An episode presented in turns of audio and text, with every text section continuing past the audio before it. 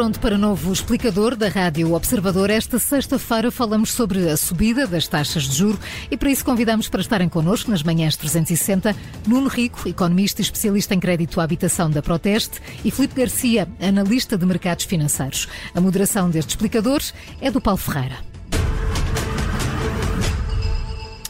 Muito bom dia, bem-vindos ambos a este explicador. Uh, ontem o BCE decidiu aumentar mais uma vez as taxas de juro. Uh, Filipe Garcia, começando por si, foi um aumento sem surpresa de 0,75 pontos percentuais, uh, mas há aqui a sinalização de que vêm mais aumentos. isso foi ontem dito por Christine Lagarde.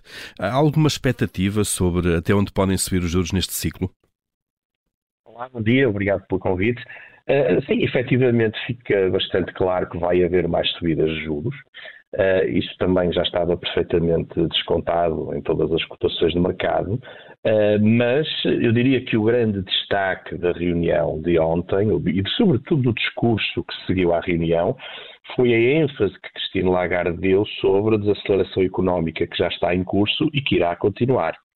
Aliás, disse inclusivamente que eh, não só, se, não só já está essa desaceleração a acontecer, como vai acontecer no último trimestre do ano e em 2023. E isto é uma novidade porque, indo às expectativas, é uma novidade porque dá a entender que eh, o espaço para a subida dos juros já não é assim tanto e que vai ser preciso também olhar para a economia.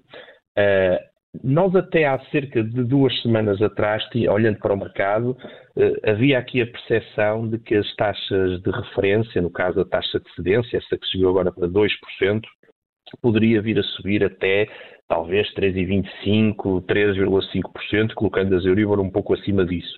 Uh, agora é bem diferente, olhando para as cotações de mercado atuais, uh, já se fica com a sensação de que essa taxa irá estar no máximo, irá subir no máximo até aos 3, 3,25 se as coisas realmente, enfim, esticarem um bocadinho, ou seja, que uhum. faltam subir 100 pontos base, o que colocaria a Euribor uh, a seis meses, no máximo na casa dos 3%.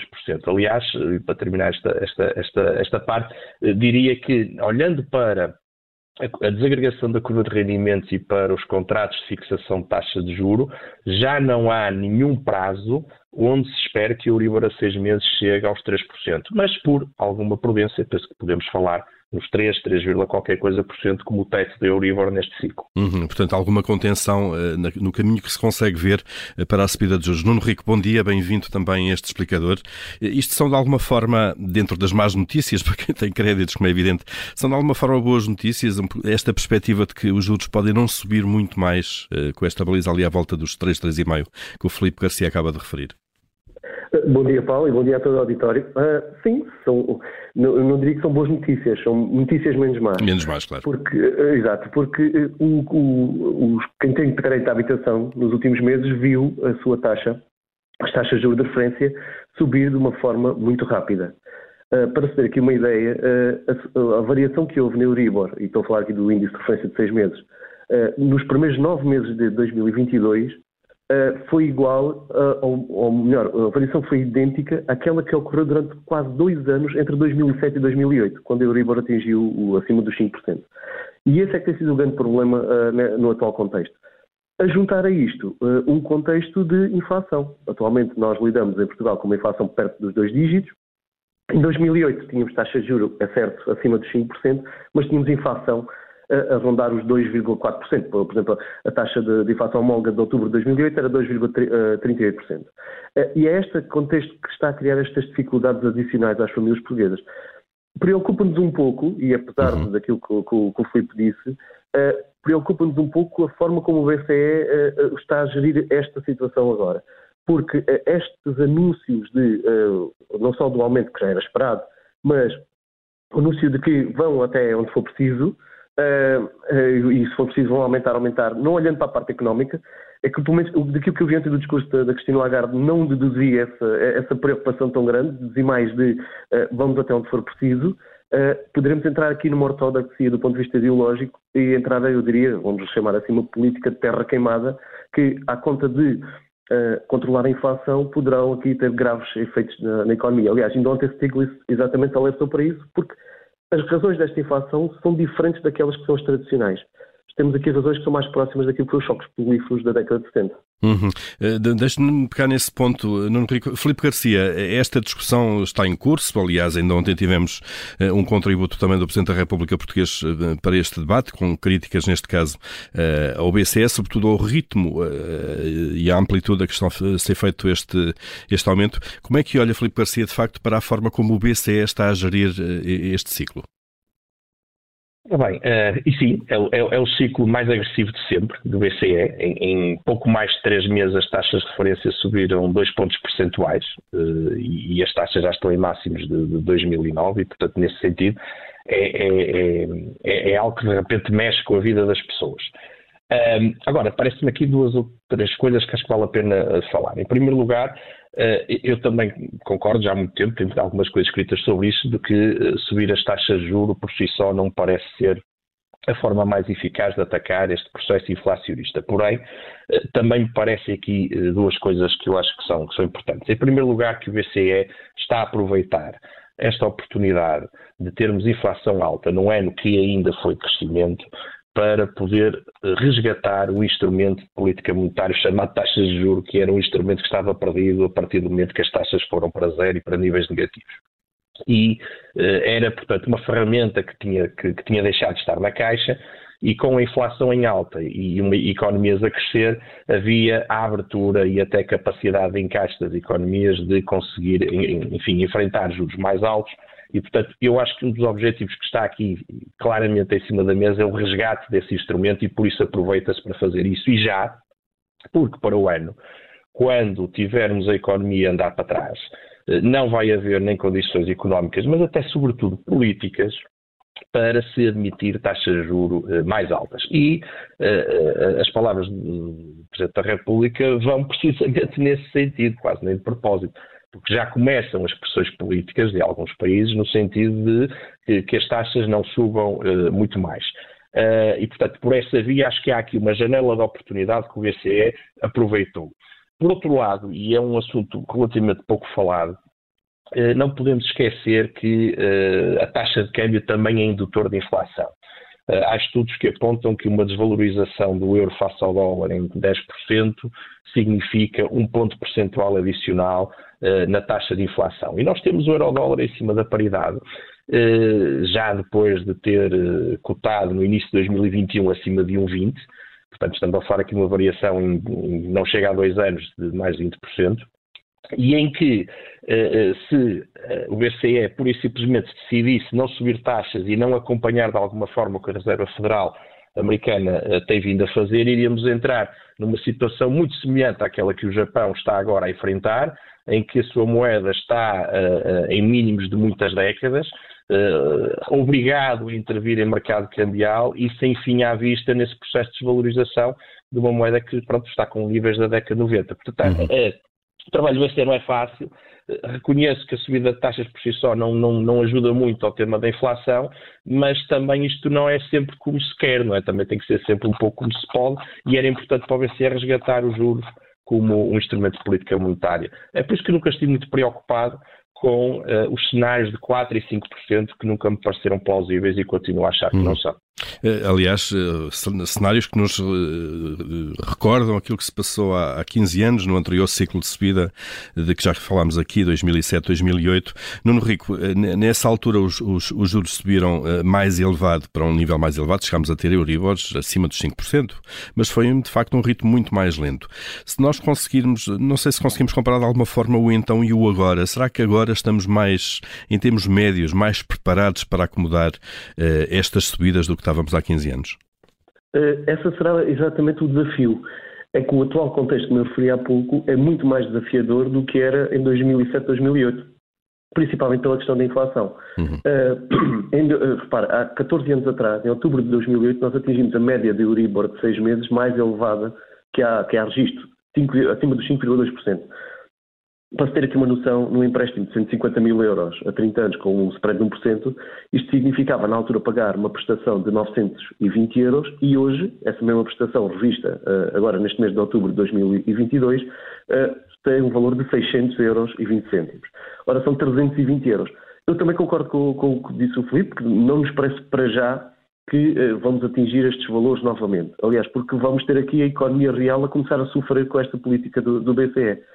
Porque os sinais começam, já várias economias começam a dar esses sinais de abrandamento, inclusive já se aponta para a recessão no próximo ano, e isto poderá levar então a essa paragem, ou melhor, abrandamento da política do BCE. Mas quando eu vejo uh, a líder principal do, do, Banco Central Europeu não só informar esta, sinalizar já este aumento, mas já sinalizar próximos aumentos, uh, entramos naquilo que é, que é, uma teoria muito conhecida na área da economia, que é a teoria das expectativas. Eu, quando já estou a anunciar, e isto rapidamente para o nosso auditório perceber, uh, eu, por exemplo, se eu souber que em janeiro vou ter o meu ordenado aumentado em 50%, eu hoje, em outubro de 2022, começo já a ter um comportamento diferente. Começa a gastar por, compra, por conta de, não é? Neste caso. Exatamente. Uhum. É, é, é, quase subconsciente, porque eu sei, eu até janeiro vou ser aumentado 50%, então eu hoje altero o meu padrão já. Isto está estudado na economia. O inverso também é verdade. Se eu souber que uh, vou ter uma redução de 50%, eu já hoje estou a reduzir. Aliás, e é isso que já está a acontecer na, na economia. Portanto, já estamos a começar a ver o abrandamento precisamente com esta, com esta sinalização de que os aumentos não vão parar.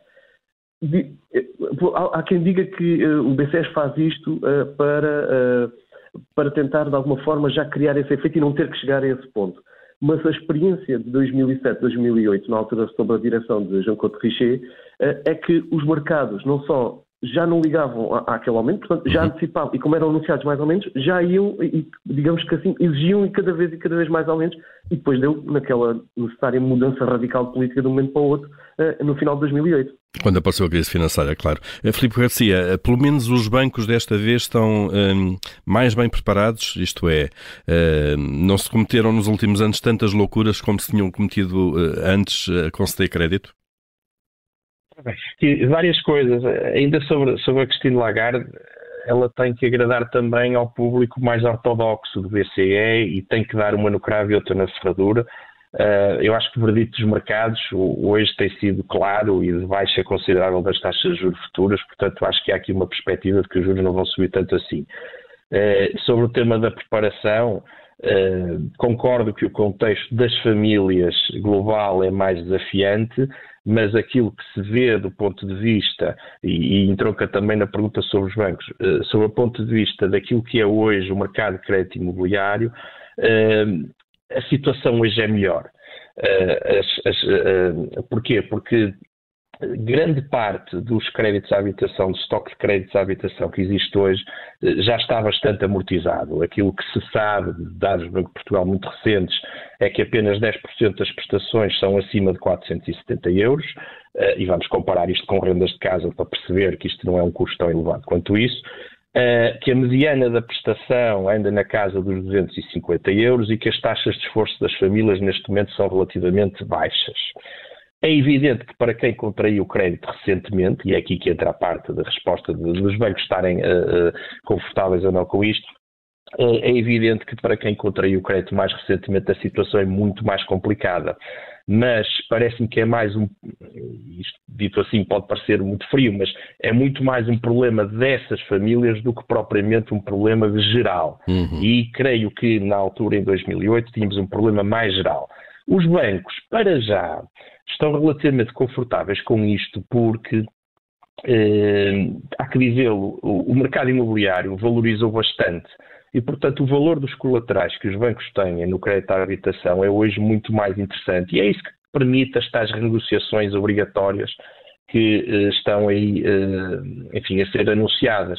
Ou seja, eh, mesmo com a dificuldade em, eh, eh, digamos, eh, que as famílias possam ter em cumprir as suas obrigações de crédito, nos, sobretudo nos últimos anos, nos últimos anos já só se emprestava 80%, 90% no máximo, normalmente 80%, do valor do, do, digamos, da, do, do, imóvel. imóvel. E, e portanto, há uma margem, claro, da, da avaliação dos bancos, claro. Nuno Rico, e resta, é sempre importante, no fundo, lembrar o que é que as pessoas podem e devem fazer se a prestação começar a subir para um nível que se torne demasiado asfixiante para o orçamento familiar. É principalmente renegociar o contrato, se isso for possível. O, problema foi exatamente aquilo como foi referiu, os novos créditos. Repare que só em 2021 uh, a contratação, o montante médio contratado de crédito à habitação foi de 126 mil euros. Para termos uma comparação, oito anos atrás, em 2013, este valor era de 73 mil euros. Estamos aqui a, falar de um agravamento muito grande. Isto porque Tivemos, temos o problema do preço imobiliário, que subiu de forma muito significativa, que aumentou a discrepância para os rendimentos médios em Portugal. Somos o quinto país da União Europeia com maior discrepância entre o valor por metro quadrado uh, e uh, o salário médio anual.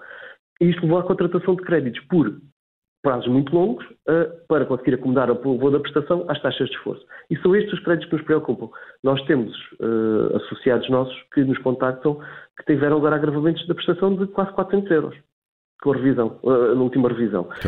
O principal é renegociar com o banco, tentar negociar as condições, quando isso for possível. Se tiver poupanças, e esse é o conselho principal, se conseguiu acumular poupanças durante este tempo de taxas de juros negativas, uh, utilizá-las, é, é, a melhor forma de diminuir o custo com o crédito, e depois tentar aqui um alargamento do prazo, ou eventualmente, num caso, tentar estabelecer, e ter sido uma solução que tem sido muito apresentada pelos bancos, um período de carência durante dois a três anos, em que, por exemplo, só paga juros. Como aconteceu de, lado, de resto na, na altura da pandemia. Exatamente, aliás, é algo uh, o que está a ser aplicado e que foi muito aplicado uh, pelos bancos no final das moratórias, uh, foi exatamente essa solução. O alargamento do prazo quando era possível ou, neste caso, a criação de um período de carência. Agora, o que nos, nos, nos, parece é que nos próximos seis meses vão ser muito complicados para as famílias portuguesas por causa do crédito, porque temos aqui um problema que também é estrutural é que uh, não só temos este desfazamento, mas depois temos um mercado de arrendamento que não é competitivo, portanto não se torna uma alternativa. Muitas famílias são forçadas a comprar casa quando se calhar não era a melhor solução para o caso deles. Uh, e depois temos aqui a questão das taxas fixas. Não temos um mercado competitivo de taxa fixa, o que leva a que Portugal seja um dos países uh, no topo da Europa em termos de contratos de crédito à habitação taxa variável. Uhum. Para ter aqui uma comparação, na Bélgica 70% dos contratos de crédito à habitação são taxa fixa. O que dá mais estabilidade eh, aos dois lados, quer aos bancos, quer, quer às famílias. Muito bem, Filipe Garcia, Nuno Rico, obrigado a ambos pela participação neste explicador. Ajudaram-nos a perceber, de facto, os próximos passos e o impacto desta subida de juros. Bom dia e bom fim de semana para os dois. Obrigado. Bom dia.